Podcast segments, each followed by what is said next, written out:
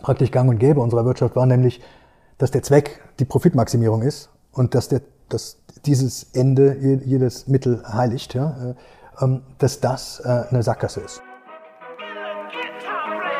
Herzlich willkommen beim Little Talks Podcast mit Robert Bacher und Matthias Monreal, Coach, Berater, Social Entrepreneur. Zehn seiner Lebensjahre verbrachte er in Wissenschaft und Forschung, war Co-Designer ja eines, eines äh, Instituts, eines Wissenschaftsinstituts und er war auch ein Social Startup Gründer und er ist oder war Universitätslektor. Und ich freue mich jetzt auf ein ganz spannendes Gespräch mit Matthias Monreal. Hallo Matthias.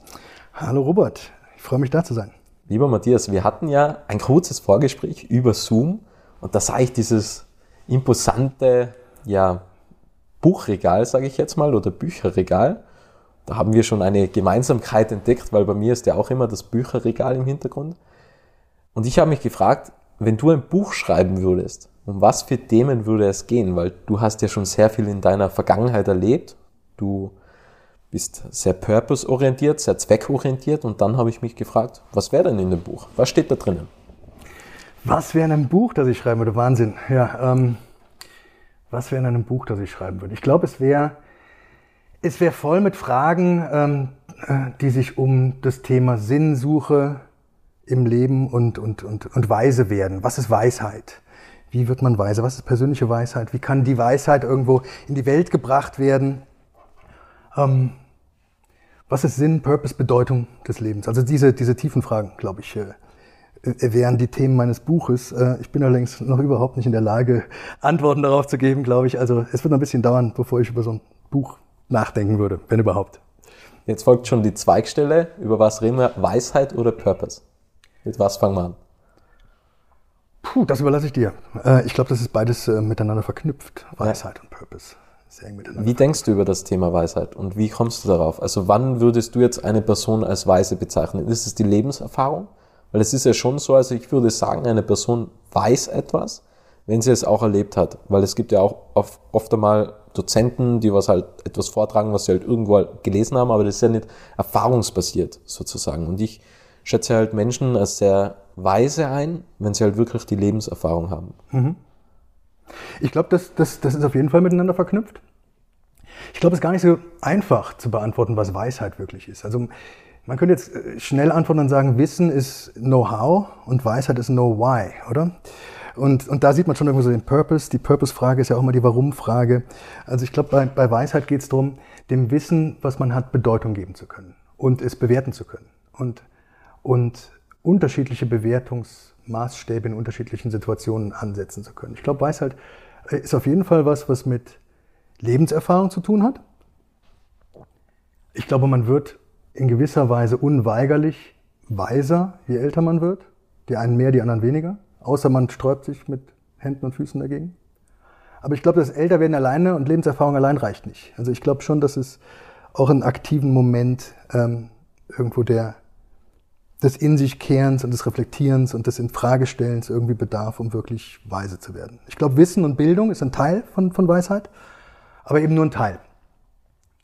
Ähm, ich glaube, Weisheit hat auch was damit zu tun, dass man sich selbst immer weniger im Zentrum der Welt sieht. Ich glaube, da ist so ein Prozess von, ähm, von verringerndem Ego irgendwo mit inbegriffen. Ähm, ich glaube, Weisheit ist auch ähm, immer weniger ein Entweder-Oder-Denken und immer mehr ein sowohl als auch Denken und dass das praktisch die Fähigkeit, Gegensätze gleichzeitig äh, zu betrachten ja, und, und nicht wählen zu müssen und zu verstehen, dass, dass beides Teil der Wahrheit ist. Ich glaube, das ist auch Teil der Weisheit. Ich glaube, es hat ganz wahnsinnig viele Aspekte. Ich glaube auch, dass, dass, es, dass es rein kognitive Aspekte hat. Also wie, kann, wie gut kann ich denken?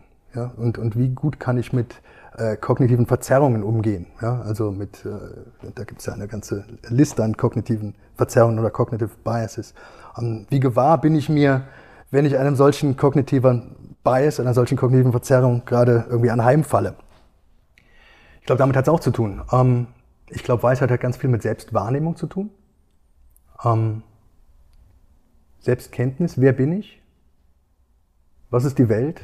Also den philosophischen Fragen, wie steht das miteinander in Beziehung? Ähm, Ich glaube, Weisheit ist eigentlich das Ziel des Lebens letztendlich, also wenn man so drüber nachdenkt. Also weise werden, glaube ich, ist in gewisser Weise das Ziel des, des Lebens. Wann hat dich das Thema zum ersten Mal gepackt? Es gibt ja oft einmal so Impulsmomente, wo man dann sich total in ein Thema hineinsteigert und sagt, das ist es jetzt und jetzt will ich so viel wie möglich über dieses Thema erfahren. Wann kam deine Inspiration zum Thema Weisheit? Hm, ich glaube, das kam recht früh eigentlich in gewisser Weise, aber da hätte ich es nicht als äh, die Suche nach Weisheit oder so bezeichnet. Also das, das wäre nicht das gewesen, äh, wie ich es benannt hätte.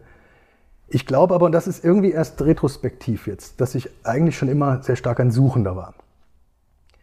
Und, äh, und das war halt so in jungen Jahren mehr im Sinne von Erfahrung, ja, wie du also eben angefangen hast, über Weisheit zu sprechen, also Lebenserfahrung sammeln. Und damals ging es also darum, äh, möglichst viel und möglichst extreme und intensive Erfahrungen zu sammeln. Und das, das war halt in, in jungen Jahren irgendwie Party feiern und, und Reisen und Psychedelics und äh, Meditation und äh, Sport, ja, äh, äh, Surfen und solche Sachen. Also mehr so im, im Erleben. Aber ich glaube, da war eigentlich auch damals schon immer so eine Suche dahinter die mich, die mich getrieben hat. Und dann hatte ich so verschiedene Phasen im Leben, wo ich mal mehr, mal weniger gelesen habe. Äh, und, und das war dann durch unterschiedliche Dinge motiviert. Ähm, so mit Weisheit im klassischen Sinne, äh, ich habe vor 25 Jahren das erste Mal einen Meditationsretreat, einen Vipassana-Retreat gemacht. Das war also der Aspekt von Weisheit, da ging es dann, da geht es ja dann um Kontemplation und, und innere Einkehr, Einsicht, die so, die, die, die nicht durch Bücher entsteht, sondern die dadurch entsteht, dass man still ist ja, und, und in sich hineinhorcht und einfach und eine direkte Art von Erkenntnis irgendwo erfährt. Und das hat mich also vor, vor vielen Jahren ähm, schon sehr beschäftigt und dann ist das aber irgendwann auch wieder in den Hintergrund geraten. Dann habe ich andere Dinge gemacht. Also es ist, es ist, ist glaube ich, so ein, so ein Auf und Ab. Und ja, nachdem ich also dann lange Zeit eigentlich in der Wissenschaft war und und auch da ja irgendwo die Wissenschaft ist ja eine Suche nach Erkenntnis, aber eben nach einer, einer bestimmten Art von Erkenntnis, einer, Art, einer Suche nach objektiver Erkenntnis. Ähm, auch das war irgendwo Teil davon. Hätte ich aber damals auch nicht so bezeichnet, dass das eine Suche nach Weisheit war. Ähm, und in den letzten Jahren ist es mir dann konkreter so ähm, irgendwo, also hat sich es mir herauskristallisiert und, und als etwas, das ich tatsächlich als eine Suche nach Weisheit bezeichnen würde, glaube ich. Ja. Ich stellte mir jetzt zwei Fragen in dem Ganzen, was du erzählt hast, und zwar Meditation. Hast du da auch schon mal die, die Erfahrung gehabt, dass, dass alles da ist? Also mir geht es da schon ab und zu so, also wenn eine, eine lange Meditation oder wenn ich eine, eine lange Meditation habe, dass ich dann einfach merke, es ist eigentlich alles da. Mhm. Dass man einfach diese Urzufriedenheit hat oder diese, diese Verbundenheit, wo man einfach weiß, es kann eigentlich nichts passieren, so diese mhm. Geborgenheit. Mhm. Und was ich mich noch gefragt habe, ich habe mich jetzt zuletzt mit dem, mit dem Thema Breathwork mhm. ähm, auseinandergesetzt, weil du psychedelische Substanzen angesprochen hast, dass ja eigentlich habe ich nie konsumiert, aber, aber dass man auch durch Breathwork eigentlich auch sowas erfahren kann. Mhm. Und ich glaube, dass das auch etwas mit Weisheit zu tun hat, dass es einfach, wie du sagst, also es gibt ja nicht den einen Weg, sondern es gibt ja, es gibt nicht entweder oder, sondern es gibt das und das, ja, und, und Breathwork ist ja auch eine, eine, eine neue Erfahrung, wo man auch gewisse, gewisse Erfahrungen quasi sammeln kann in einem gewissen meditativen Zustand mhm. sozusagen. Mhm. Ja. Ja, also was du sagst vom, vom Meditationserlebnis des, des Alles Gutes, dieser Geborgenheit, da kann ich mich also sehr gut erinnern. Da war ein ganz spezieller Moment einmal eben, das war bei diesem ersten Retreat, bei diesem ersten Vipassana Retreat damals in Thailand. Äh, das war so ein Zehn-Tages-Retreat, so klassisch und äh, mit, mit wahnsinnigen Höhen und Tiefen. Und, und das selbst war ein, ein praktisch ein psychedelischer Trip in gewisser Weise. Aber da war dann irgendwann so ein Moment, äh, das war in der Abendmeditation, äh, in der Meditationshalle und die, die Frösche oder die Kröten haben gequakt und die Zirpen gezirpt und das war so diese, diese Abend-Sound-Kulisse. Und da war so ein Moment, ähm, der ganz, ganz intensiv ein Moment war, wo ich das Gefühl hatte, es braucht sich nichts verändern. Es ist alles gut. Also im Prinzip, die Welt ist perfekt es gibt nichts, was äh, anders sein muss und es muss nie wieder anders werden. Also das, das war so ein ganz, ganz intensives Erleben. Das ist natürlich nur für eine kurze Zeit so gewesen, dass sich nichts verändern muss und ähm, dann wird man da wieder rausgerissen. Aber ich glaube, wenn man, wenn man diesen Blick mal hatte, diesen, diesen Augenblick mal gespürt hat, dann weiß man, dass es das gibt. Und ich glaube, das ist Teil irgendwo von dem, äh, was, was auch so eine gewisse Suche dann, dann antreibt. Und was du sagst zu, zu Breathwork, das ist was, da, da kenne ich mich nicht mit aus, habe ich nie gemacht. Finde ich sehr spannend. Ich glaube, das ist, ist das äh, Stanislav Grof, oder? Der, der damit ähm, begonnen hat, oder? Dieses, ja, und Wim Hof ist ja auch einer, einer der ah, ja, genau. aktuellsten, genau. sozusagen. Ja, ja. ja. Ähm, also da kann ich nichts zu sagen, das kenne ich nicht, aber ich glaube, es geht letztendlich bei diesen Dingen um, um mystische Erfahrungen, oder? Und das, ob das jetzt durch äh, Psychedelika oder durch Breathwork oder durch Meditation oder irgendeine spontane ähm, ja, Gotteserfahrung äh, geschieht, egal wie man das auch nennt oder in welchem Kontext das stattfindet. Ich glaube, das ist, ähm, das ist eine tiefe Erfahrung, die eigentlich jenseits von dem liegt, was man mit Worten wirklich gut beschreiben kann. Also manche Poeten können das vielleicht oder, oder Mystiker, die darüber schreiben, die schaffen das dann irgendwie so anzunähern, aber ich glaube, das ist eigentlich jenseits von dem, was, was sich mit Sprache fassen lässt. Und das ist, glaube ich, eine direkte, eine direkte Erfahrung der Realität in gewisser Weise. Und ich glaube, auch das ist Teil, also vielleicht nicht, nicht zwingender Teil, aber Teil von, von Weisheit und Weisewerden. Also diese Art von Erfahrung, glaube ich, ähm, birgt ganz viel Weisheit. Wie ist es, wenn du den Moment erlebt hast, dass die Welt perfekt ist in einem Augenblick? Bist du dann ständig noch auf der Suche und sagst, ich will diesen Zustand wieder zurückhaben? Weil das kann ja auch passieren, oder? Also wenn man ja einmal weiß, wie es sein kann, dieser ganz spezielle Zustand, wo man sagt, die Welt ist perfekt, so wie sie ist, der Moment ist perfekt, so wie er ist, dann ist man, könnte es sein, dass man ständig suchend ist und sagt, ich will händeringend diesen Moment wieder zurück. Wie ist es dir dabei ergangen? Hm. Ich glaube, das ist tatsächlich so, dass man diesen Moment dann wieder sucht. Aber es war, also für mich war es nicht ein Gefühl von, die Welt ist perfekt, sie ist so toll oder es ist so ein Bliss oder so, so, so fantastisch, sondern es war eher ein, ein, ein, ein nüchternes zur Kenntnis nehmen. Es muss sich nichts ändern. Hm. Also es war nicht, nicht besonders euphorisch, sondern ein, einfach ein Gefühl. Objektiv eigentlich. Also ich habe es eben so beschrieben mit ja. den Zirpen und den, ja. den, den Fröschen. Also es war schon schön, aber es, es, es, war wenig, es war jetzt kein euphorischer Moment, sondern einfach ein Moment der Erkenntnis, dass alles so ist, wie es ist und dass, dass es gar nicht anders sein könnte und deswegen gut ist. Liegt es vielleicht auch an der Dankbarkeit? Dass man einfach dankbar ist, dass man, dass man feststellt, ich, ich lebe. Ja, also das ist ja, Geschenke sind ja immer nur Geschenke, weil man sie zu Geschenken macht. Mhm. Und das Leben ist ja eigentlich so gesehen das größte Geschenk. Und man macht es teilweise aber nicht zu einem Geschenk, weil man es einfach so hinnimmt, wie es ist. Ist es vielleicht, hängt es vielleicht mit der Dankbarkeit zusammen, dass diese Erleuchtung kommt? Was für ein großartiges Glück das einfach ist, dass man, dass man lebt. Dass man überhaupt existiert. Ja. Dass man ist, anstatt nicht zu sein. Also da gibt es ja. so dieses, ähm, ja, also dass, der, dass es etwas gibt, äh, anstatt ja. dass es nichts gibt. Ja, ich glaube. Und dann ist man auch nicht mehr getrieben, mhm. oder? Mhm, genau.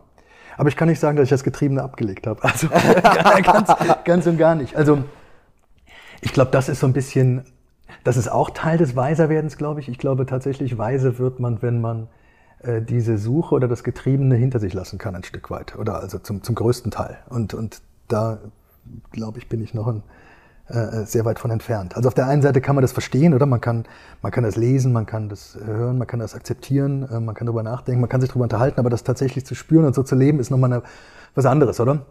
Und, und auf der einen Seite zu wissen, ähm, man müsste die Suche aufgeben, um überhaupt, also um, um anzukommen sozusagen, ähm, ist was anderes als, äh, als sich das zu trauen in gewisser Weise. Zu sagen, okay, ich, ich brauche nicht mehr suchen. Ich, ich, muss nur aufhören zu suchen. also in gewisser Weise. Ja, das heißt dann loslassen. Ja, und, ja. und, das ist halt extrem schwierig, weil das heißt, also ich bin jetzt auch weit entfernt von, von nicht getrieben, weil es gibt einfach so, ja, wenn, wenn ich halt lese, ja, dann ist es ja auch so etwas, dann sage ich, ich will jetzt mehr lesen und dann habe ich ein Kapitel und dann sage ich noch ein Kapitel, ja. Mhm. Und das ist ja auch etwas von Trieb, ja, einfach mehr zu erfahren, mehr zu lesen, mehr, mehr Wissen anzusammeln, mhm. dann steht ja auch ein gewisser Trieb, weil, aber das ist halt auch eher so ein Flow-Erlebnis, würde ich fast schon bezeichnen, dass man einfach so in dem, in dem Fluss drinnen ist, dass man sagt, ich will es ja jetzt gar nicht stoppen. Ja, also, ähm, und vielleicht ist es ein positives, getriebenes Sein. Also ich glaube, dass es das schon noch, es ist ja mehr intrinsisch als wie extrinsisch. Und ich glaube, dass das schon ein wesentlicher Unterschied ist, ob man jetzt intrinsisch getrieben ist oder extrinsisch getrieben, oder? Ja, wahrscheinlich schon. Also das, das sowieso, glaube ich, ob jetzt der Antrieb von innen oder von außen kommt, ist ein Unterschied. Aber auch der Antrieb von innen kann irgendwo fehlgeleitet sein, glaube ich. Ja, also auch da kann man irgendwo auf dem, auf dem Holzweg sein. Auch, auch intrinsische Motivation kann irgendwo fehlgeleitet sein, glaube ich. Und was du gesagt hast, im Flow sein, ich glaube, das ist, das ist schon irgendwo, aber ich, das ist irgendwie anders als getrieben sein, oder? Im Flow sein ist im Moment. Ja, Im Moment ja, stimmt. Ja, ja. Und getrieben sein ist immer in die Zukunft getrieben Ja. sein. Ähm, übrigens, also wo wir gerade eben über Bücher gesprochen haben, ich habe jetzt gerade ein, äh, ein, sehr spannendes Buch gelesen äh, von Oliver Berkman. Das macht jetzt irgendwie gerade so die Runde. Der scheint in allen Podcasts äh, aufzutauchen. Ähm, 4000 Weeks Time Management for Mortals. Und, und das, ist, das hat mir sehr gut gefallen. Ähm, da ging es nämlich gar nicht um Zeitmanagement, jetzt im klassischen Sinne. Also Zeitmanagement in dem Sinne, dass man möglichst effektive Routinen etabliert, um möglichst viel von seiner To-Do-Liste in möglichst kurzer Zeit abzuarbeiten. Äh, Das ist ja so das, das klassische Zeitmanagement. Und ihm ging es eigentlich genau um das Gegenteil. Nämlich zu sagen, es geht nicht darum, möglichst viel in deine Zeit hineinzupacken, sondern sich zu entscheiden, was möchte ich wirklich tun mit meiner Zeit. Und, und dazu die ist also grundlegend die Erkenntnis, für ihn, dass das nicht, nicht nur jeder Tag, sondern einfach unser Leben endlich ist. Und wir niemals alles tun können, was wir gerne tun wollen würden im, im Leben.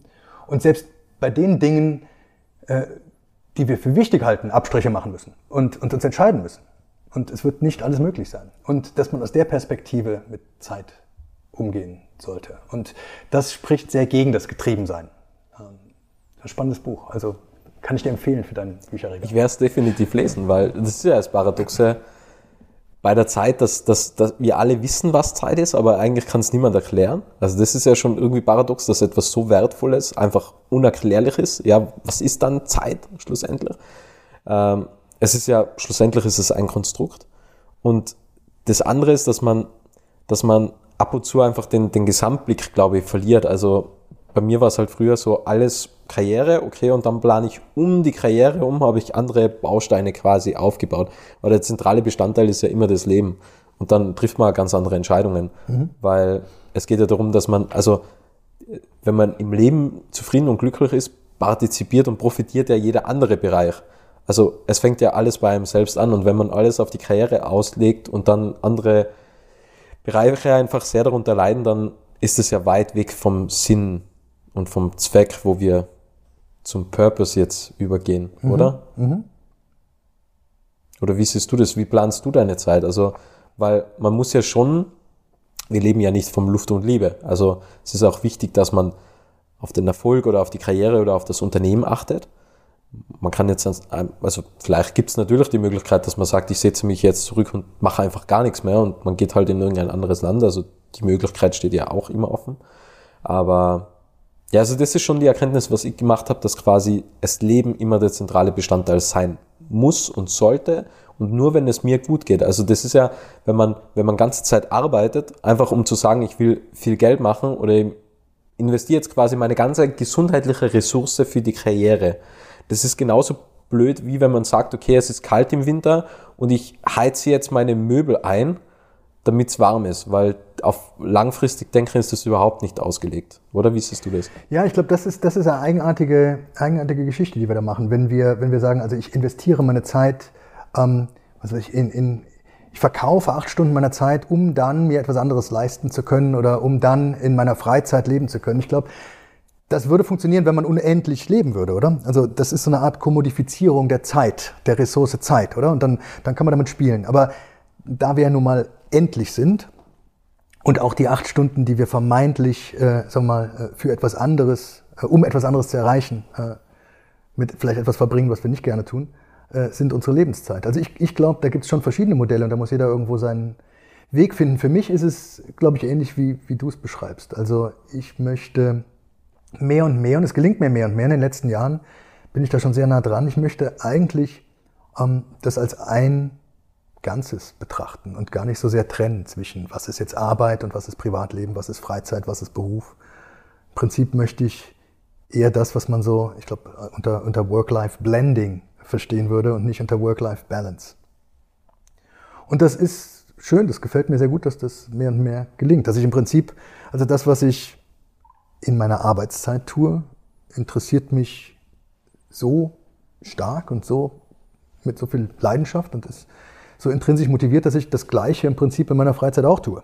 Ja, also ich kann jetzt nicht sagen, dass ich äh, in der Freizeit andere Bücher lese, als, als dass ich sie irgendwie für meine professionelle Tätigkeit lesen würde. Das ist, das ist eins geworden. Und, ähm, und Gespräche, die ich habe mit Coaching-Klienten, sind erfüllend und bereichernd und spannend und die wären genauso erfüllend und bereichernd und spannend, wenn sie Gespräche in meiner Freizeit wären. Also es wird immer mehr, es, es überlappt einfach immer mehr. Und ich glaube, das ist für mich das Ziel. Und ich glaube, dass vielleicht nicht jeder dieses Ziel haben muss oder auch haben kann. Also es gibt bestimmt eine Menge Berufe oder Tätigkeiten, wo das nicht so eindeutig ist, dass sich das überlappen kann. Aber ich glaube, wir sollten versuchen, ähm, allem, was wir tun, irgendwo einen intrinsischen Wert abzugewinnen.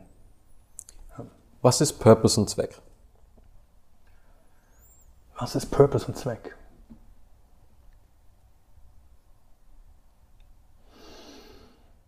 Ich glaube, Purpose und Zweck ist schon,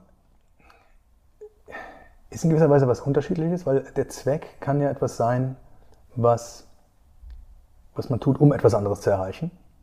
Aber ich glaube, der Purpose in meinem Verständnis ist etwas, was aus sich heraus sinnvoll ist zu tun.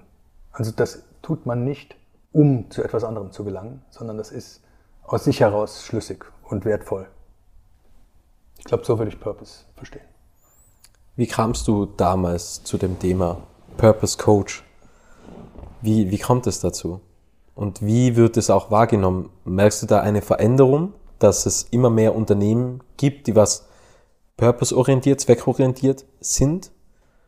Oder wie, wie wird es wahrgenommen? Gibt es da eine Veränderung? Ich glaube schon, dass es eine Veränderung gibt. Es ist, glaube ich, momentan so, es ist so ein Hype, oder? Es ist so ein bisschen so, es ist so ein Buzzword seit einigen Jahren und ähm, es wird auch irgendwo ähm, zur Außendarstellung äh, benutzt, zum Vermarkten, um äh, Talent äh, praktisch zu begeistern. Ähm, aber ich glaube, es ist, es ist, es ist ein guter, eine gute Bewegung. Ich glaube, es geht immer mehr darum zu erkennen, dass das, was im letzten Jahrhundert oder zum Ende des letzten Jahrhunderts praktisch gang und gäbe unserer Wirtschaft war, nämlich, dass der Zweck die Profitmaximierung ist und dass, der, dass dieses Ende jedes Mittel heiligt, ja, äh, ähm, dass das äh, eine Sackgasse ist und dass mehr und mehr Menschen ähm, einfach wieder darauf gekommen sind, dass das äh, nicht, nicht Purpose ist, nicht, nicht Sinn und Zweck sein kann meiner Arbeitszeit. Ähm, oder, oder nicht der Sinn und Zweck eines Unternehmens sein kann, sondern dass das aus sich heraus ähm, mehr Bedeutung hat und aus sich heraus etwas schaffen sollte, was bedeutungsvoll ist, das nicht nur ähm, Profit oder Shareholder Value ist. Und ich glaube, das ist eine, eine, ganz, ganz positive ähm, Bewegung, ähm, die aus vielerlei ja, ähm, Gründen heraus entstanden ist. Ich glaube, das eine ist, dass wir erkannt haben, dass wir so nicht weiterwirtschaften können und dass, es, dass, dass Wirtschaft und Unternehmertum wieder was sein muss, was einen positiven Beitrag in die Welt bringt und die Welt positiv verändert und nicht was Extraktives ist, wo es also nur darum geht, ähm, irgendwann Geld zu verdienen. Und ich glaube, es liegt auch an der ja, Millennial- und Jünger-Generation, die, die ganz stark sinngetrieben ist und sagt, ich möchte nicht irgendwo nur Teil von etwas sein, ähm, wo ich äh, weder äh, Überblick äh, über das große Ganze habe, noch irgendwann Mitspracherecht, äh, noch vielleicht überhaupt interessiert bin an dem Output von, von dem, was ich da ähm, produziere, sondern ich möchte wissen, was ich tue. Und ich möchte wissen, dass ich dahinter stehen kann, äh, was ich tue. Und das, das soll mich mit Sinn erfüllen. Und, und so gibt es also verschiedene Strömungen, glaube ich, die einfach dazu führen, dass man, dass, dass wir erkannt haben, dass das Unternehmertum wieder mit mehr Sinn versehen sein muss. Und ähm, und ich glaube, das wird so weit gehen, dass es in, in relativ naher Zukunft, also wenn man menschheitsgeschichtlich jetzt das Ganze betrachtet, ähm, so sein wird, dass es nur noch Unternehmen geben wird, die tatsächlich einen positiven Beitrag äh, in die Welt bringen, weil andere einfach nicht mehr, ähm, ja, nicht mehr nachgefragt sind, einfach keinen Sinn mehr machen. Also weil man, weil man sich fragt, ist, weil es plötzlich offensichtlich wird, dass äh, viel Ressourcen und Zeit und Energie zu verschwenden, um was zu produzieren, was außer außer Shareholder Value nichts produziert, nichts irgendwo übrig lässt, ähm, sinnlos ist, keinen Purpose hat. Denkst du, dass es dann auch weniger Unternehmen gibt? Also mehr, mehr, also es gibt dann insgesamt wahrscheinlich wenig, also so stelle ich es mir jetzt vor, es gibt dann weniger Unternehmen, aber dann generell, es gibt dann einfach weniger Unternehmen. Aber dann halt einfach größere Unternehmen, die was halt dann einfach zweck-purpose-orientiert sind, oder? Oder denkst du, dass einfach immer mehr Unternehmen dazukommen und dann gibt es viele kleine Unternehmen, die was halt zum Gesamtwerk Wirtschaft beitragen? Oder gibt es mit der Zeit weniger Unternehmen, aber die sind dafür größer? Du, das kann ich, glaube ich, würde ich mich nicht trauen, irgendwo eine Prognose dazu abzugeben. Das, das, da bin ich auch, ich bin auch kein Wirtschaftler oder kein, kein Ökonom, das, das könnte ich jetzt nicht, nicht beurteilen. Ich kann mir schon vorstellen, dass eine ganze Menge Unternehmen, wenn sie sich nach ihrem Purpose fragen, wegfallen würden, weil, weil, weil da keiner wäre, ja, oder weil es schwer ist, jemanden einen zu finden. Ähm, ob die Unternehmen jetzt größer oder kleiner werden, das, das traue ich mir nicht zu sagen. Ich könnte mir vorstellen, dass mit AI äh, zum Beispiel einfach sehr viel Arbeitszeit frei wird, sozusagen. Ja, also sehr viel automatisiert ist und, und, äh, und wir als Menschen unseren Purpose nicht mehr so stark in der Arbeit finden können. Ich glaube eigentlich, dass es gut ist, dass wir den in der Arbeit finden können. Ich glaube, das ist ein Problem, äh, wenn dieser Freiraum entsteht äh, und, und wir ihn woanders finden müssen. Ich glaube, das ist schon möglich. Ähm, aber da wird es große Umwandlungsprozesse geben, in, in dem, wo wir uns unseren Sinn stiften. Wie findet man denn den eigenen Purpose? Also abgesehen vom Unternehmen, wie findet jetzt eine Person den Sinn in seinem eigenen Leben?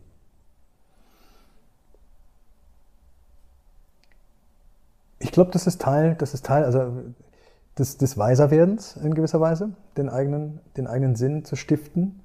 Ähm, ich glaube, da gibt es, gibt ganz spannende Hilfsmittel dazu, die ich also zum Beispiel in, in Coachings und, und Workshops ähm, anwende, die so, die so ganz klar so ein paar Dinge miteinander verschneiden. Da gibt es das Ikigai zum Beispiel, das ist ein ganz, ganz simples Tool, ähm, kennst du bestimmt, das Ikigai. Ähm, das ist äh, im Prinzip ein, ein, ein Venn-Diagramm, wo also vier Kreise sich, äh, sich überlappen und überschneiden. Ähm, und da geht es um, um das, was du gerne tust, also das, was du liebst. Es geht um das, ähm, mit dem du Geld verdienen kannst, ähm, um das, in dem du gut bist, was du gut kannst, und das, was die Welt braucht. Und ähm, da kann man sich dann überlegen, was, was fällt in diese Kreise für mich. Und, äh, und beginnt erst unabhängig voneinander das zu betrachten. Also beim, was ich liebe, da kann ja Skifahren dabei sein und äh, was ich gut kann, das kann, was weiß ich, äh, analytische Mathematik sein und äh, was die Welt braucht, ist vielleicht irgendwo Liebe, ja, sagen wir mal. Ähm, und, und zunächst gibt es da nicht unbedingt eine Verbindung, ja, na, offensichtlich. Aber wenn ich dann darüber nachdenke und versuche, die Dinge irgendwo, die sich da für mich jeweils individuell in den Kreisen wiederfinden, wenn ich die miteinander verschneide und dann, dann erkenne ich dann, ah, okay, das, da, da gibt es Überlappung hier. Das ist was, das kann ich gut und das mache ich gerne. Und, und ähm, wenn ich dann noch, noch finde, äh, in, in welchem Moment das dann vielleicht auch nützlich für, für andere ist, ja, also der Welt dann positiven Beitrag bringt, dann, ähm, dann liegt vielleicht äh, der Moment, in dem ich damit auch Geld verdienen kann, gar nicht mehr so fern. Also ich glaube, das ist ein ganz gutes Tool, aber sicher nicht das einzige Tool, um, um den eigenen Purpose zu finden. Denkst du, dass es heutzutage schwieriger ist, den eigenen Purpose zu finden, weil es mehr Ablenkung gibt? Und weil einfach zu viel, es passiert zu viel, kommt mir immer vor. Also die, die Zeit vergeht immer schneller, es passieren rasend schnell irgendwelche Veränderungen. Und genau dann ist es ja wahrscheinlich schwieriger, den Purpose zu finden, weil einfach die Zeit mehr oder weniger zerrinnt und einfach der ständige Veränderungsprozess einfach stattfindet. Mhm. Ich glaube schon, ähm, dass es so ein bisschen Fluch und Segen ist, so beides. Also die, man, das, man hat ja so die, die, wenn man die Qual der Wahl hat, oder? Also eine Wahnsinnsauswahl hat an möglichen Lebenswegen und Identitäten und Dingen, die man tun kann und Jobs, die man tun kann und Ländern, in denen man leben könnte und Dinge, mit denen man sich beschäftigen kann und Bücher, die man lesen kann, dann wird es natürlich immer schwieriger, da irgendwo eine gute Auswahl zu treffen. Und wenn dazu dann noch die ganze digitale äh, Distraction Machinery irgendwo auf einen einprasselt, wird es noch schwieriger. Und vielleicht war es in dem Sinne, irgendwann einmal einfacher mit dem eigenen Purpose, weil sich der einfach von vornherein ergeben hat, oder? Also wenn ich irgendwie einfach ein, äh, der, der Sohn oder die Tochter eines Bauern war und den Bauernhof übernommen habe und dann, dann war dann klar, was mein Purpose ist, nämlich diesen Bauernhof weiterzutragen und den an meine Kinder zu übergeben, oder? Und dann damit war der Purpose irgendwo in gewisser Weise stand nie zur Debatte. Obwohl auch da, glaube ich, man dann tiefer einsteigen kann als Mensch und sich überlegen kann, was gibt mir tatsächlich Bedeutung und Sinn im Leben. Ja.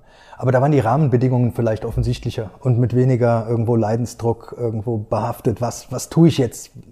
Worauf fokussiere ich mich?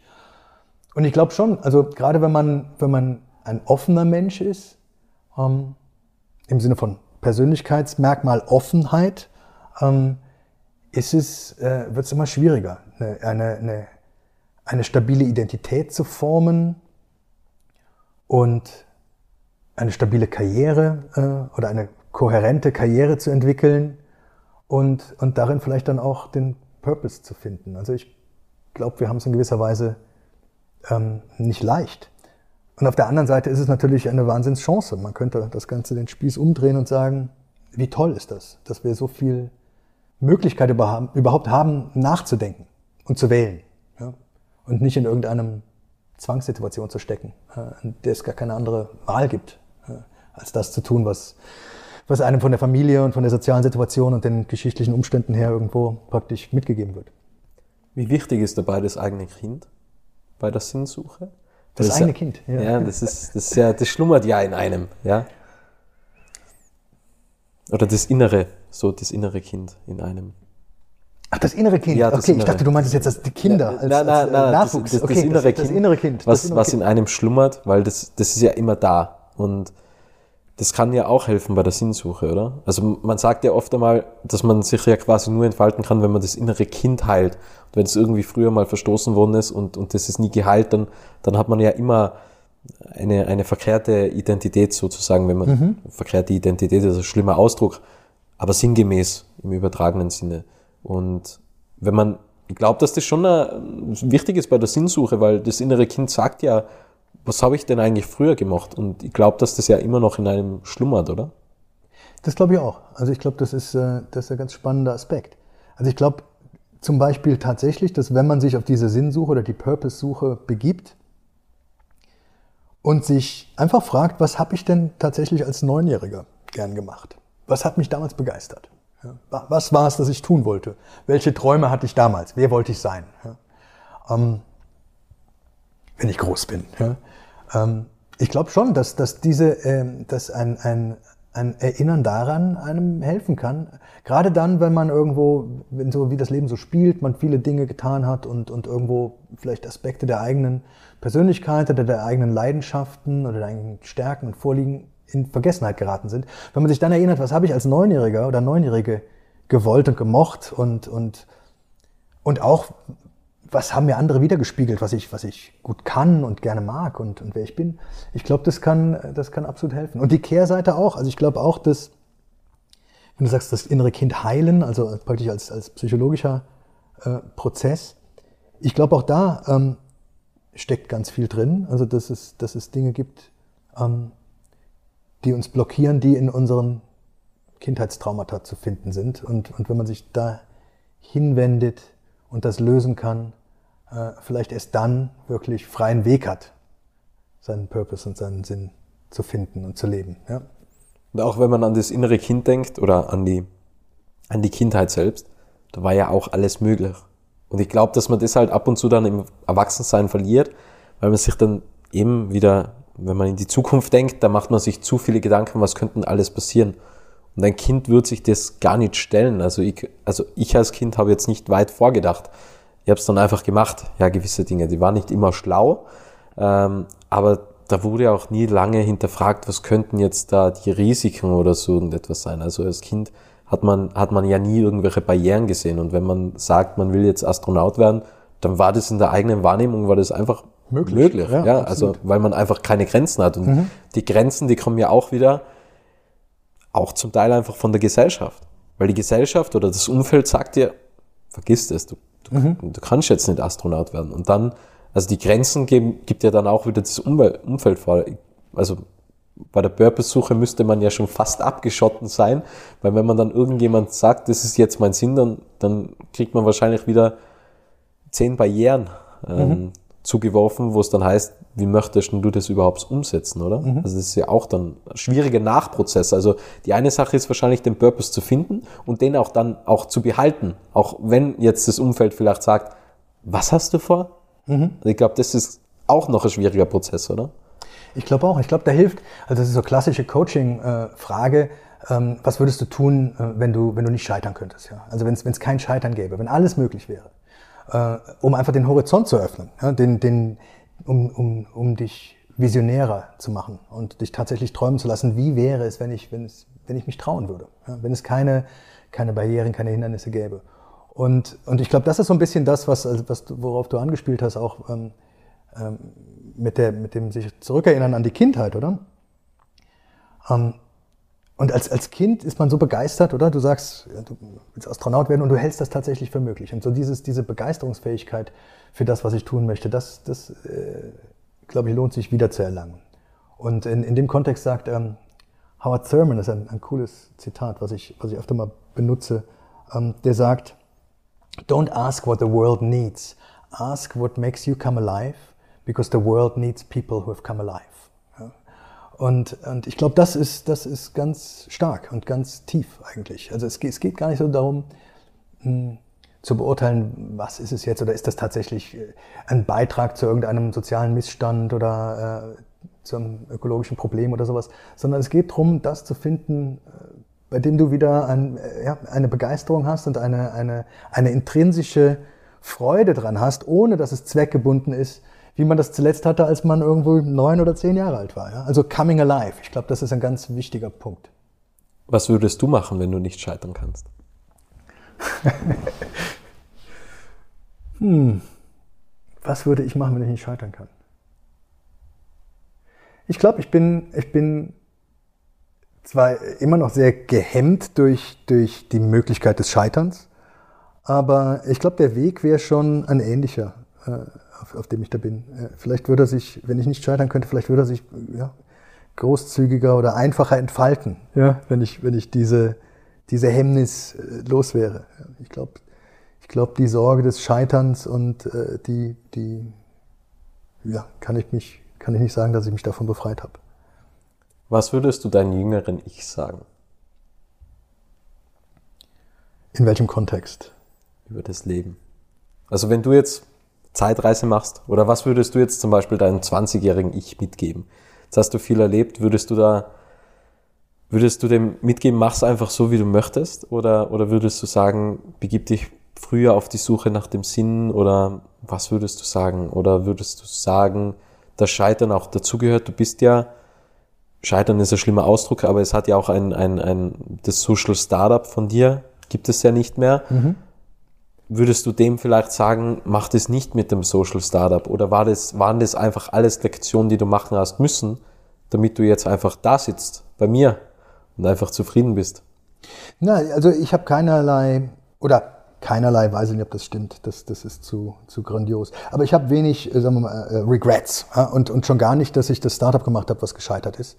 Ähm, das ist tatsächlich gescheitert, da gab es also keinen Exit, der irgendwie äh, gewinnbringend war äh, oder, oder zufriedenstellend war. Aber die Reise war fantastisch und, und ich sehe das genauso, wie du sagst. Das ist, alles ist ein Stepping Stone zum nächsten Moment, oder? Und von daher bin ich also froh und glücklich, dass, dass das genauso gekommen ist, wie es gekommen ist. Und das ist, das ist auch nicht, eben auch, dass es nicht funktioniert hat. Auch darum bin ich froh, denn hätte es funktioniert, wäre ich nicht da, wo ich jetzt bin und was ich, was ich jetzt tue. Ähm, also von daher würde ich meinem jüngeren Ich keinerlei Warnungen geben, irgendwas nicht zu tun, äh, im Sinne von, du könntest da scheitern. Aber ich glaube, ich würde meinem jüngeren Ich sagen, nimm dich früher aus dem Zentrum deiner Welt heraus. Also ich glaube, bei mir hat sich das Leben sehr lange genau um mich gedreht und umsonst gar nichts. Und, und ich glaube, aber auf dem, auf dem Weg des Weisewerdens ist es, glaube ich, gut, wenn man, wenn man erkennt, dass das irreführend ist. Und ich glaube, das würde ich vielleicht meinem jüngeren Ich äh, sich selbst sagen. nicht so wichtig nehmen, genau. sozusagen. Mhm. Denkst du, dass du noch glücklicher werden kannst? Und noch sinnorientierter, noch zweckorientierter? Weil das ist ja auch immer so schwierig. Man, man, man, man ist an einem Punkt im Leben, wo man sagt, boah, jetzt habe ich so viel Energie und ich folge dem, was ich wirklich tun möchte. Und dann stellt man sich vor, boah, so gut ist es mir eigentlich noch nie gegangen. Und dann stellt man irgendwann nach einem halben Jahr oder noch ein Jahr fest, jetzt geht's mir nochmals besser. Kannst du dir das auch vorstellen, dass sich deine Welt nochmals vergrößert und nochmals verbessert? Oder sagst du, das ist schon das, ist schon das Limit? Aber dann wäre es halt auch wieder Grenze. Ja, ich glaube, das ist schon das Limit, das, das, so würde ich es nicht sagen wollen, weil das, das, das ist so ein, so, ein, so ein Streben nach mehr, das, das klingt so ambitioniert irgendwo. Ähm, und das resoniert dann irgendwie jetzt in dem, in dem Zusammenhang irgendwie weniger mit mir. Aber ich glaube, von meinen Umständen her betrachtet, ähm, äh, könnte ich nicht glücklicher sein in gewisser Weise. Ich glaube, da geht es vielen Menschen jetzt in unseren Breiten so, dass man eigentlich, sag mal, wie man sagt, nicht klagen kann. Aber ich glaube, ähm, ich glaube, ich kann sehr viel gelassener werden noch. Und, und von daher denke ich mir, also so älter werden ist jetzt was, was mit, mit, äh, Schattenseiten und Lichtseiten verbunden ist, aber eine Lichtseite des Älterwerdens ist auf jeden Fall ähm, das gelassener werden. Und, und ich glaube, da habe ich noch jede Menge Raum nach oben, gelassener zu werden. Wir auch. ja. ja. ich glaube, dass das auch die, die hohe Kunst dann schlussendlich ist. Und auch ehrlich zu sich selbst sein. Mhm. Also ich glaube, dass, dass ja gerade die Kunst des Erwachsenwerdens liegt ja quasi darin, dass man, glaube ich, ja total ehrlich zu sich selbst mhm. ist. Und das sind halt einfach schwierige Prozesse. Und genau das macht es ja auch so spannend, dass man, dass man, dass man ja immer irgendetwas hat und auch ganze Zeit in der Selbstreflexion drinnen ist. Das macht es ja dann so spannend, weil man ja immer mehr über sich selbst erfahrt. Und, und mir kommt vor, man erfahrt immer noch viel, viel mehr über sich. Also das ist ja nie abgeschlossen, obwohl man immer da war, lernt man ja immer noch viel über sich selbst eigentlich, was ja, was ja eigentlich Wahnsinn, Wahnsinn ist. Sie haben mal gemacht hat bei einer, bei einer Meditation so quasi die Identität abgelegt. Mhm. Und das ist auch ganz spannend, wenn man, wenn man sich einfach so die Identität als Mantel vorstellt und dann meditiert man und legt einfach den Mantel weg. Mhm. Und dann ist man eigentlich nur mehr da. Also man existiert halt einfach und alles, so die Firma und der Podcast und, und das Ganze drumherum und das ganze Wissen ist einfach weg. Mhm. Und das ist auch ganz spannend, weil dann, dann besinnt man sich eigentlich wieder so auf die, auf die Kerndinge und einfach wieder auf den, auf den Moment und auf die Essenz, oder? Genau, ja. ja. Genau, das ist ganz, ganz spannender Prozess. Ich habe am Ende immer eine Abschlussfrage und das ist immer dieselbe Frage. Okay. Lieber Matthias, was möchtest du noch sagen? Was möchte ich noch sagen? Du, ähm, was möchte ich noch sagen? Ich glaube, wir haben, wir haben ganz viele ganz spannende Themen angeschnitten. War wirklich äh, ein spannendes Gespräch und ich glaube, äh, wir haben ganz viele Themen nur berühren können. Also so, so spannend das Gespräch war, aber ähm, ich kann nur sagen, ich, ich freue mich, dass wir, dass wir uns so gut unterhalten haben und ähm, dass, ich, dass ich da war. Danke für die Einladung und äh, freue mich, das, das fortzusetzen, in, in welcher Form auch immer. Äh, und die, die vielen kleinen Dinge, die wir berührt haben, in der Tiefe weiter zu verfolgen. Welches Thema, bei welchem Thema würdest du besonders gerne in die Tiefe gehen? Ähm, mich würde interessieren, äh, was du so an zum Thema Meditation und, und innere Einkehr noch zu sagen hast. Also du, du hast mir das jetzt im, im Podcast, in unserem Gespräch hier so ein paar Mal äh, gesagt, ja, äh, Meditationserfahrung, das würde mich interessieren, was du da noch mehr, was du da gemacht hast. Finde ich ein spannendes Thema. Ich würde sagen, wir machen mal eine zweite Folge und dann, dann gehen wir richtig tief in, in die Themen Meditation zum Beispiel rein. Was haltest du davon? Gern, super. Super. Lieber Matthias, vielen, vielen Dank, dass du dabei warst. Vielen, vielen Dank für deinen wertvollen Inhalt und deine Zeit. Danke. Ich danke dir. Es freut mich sehr, dass du das Interview bis zum Ende angehört hast und wenn du keine Folge mehr verpassen möchtest, dann abonniere jetzt Little Talks in deiner Podcast-App.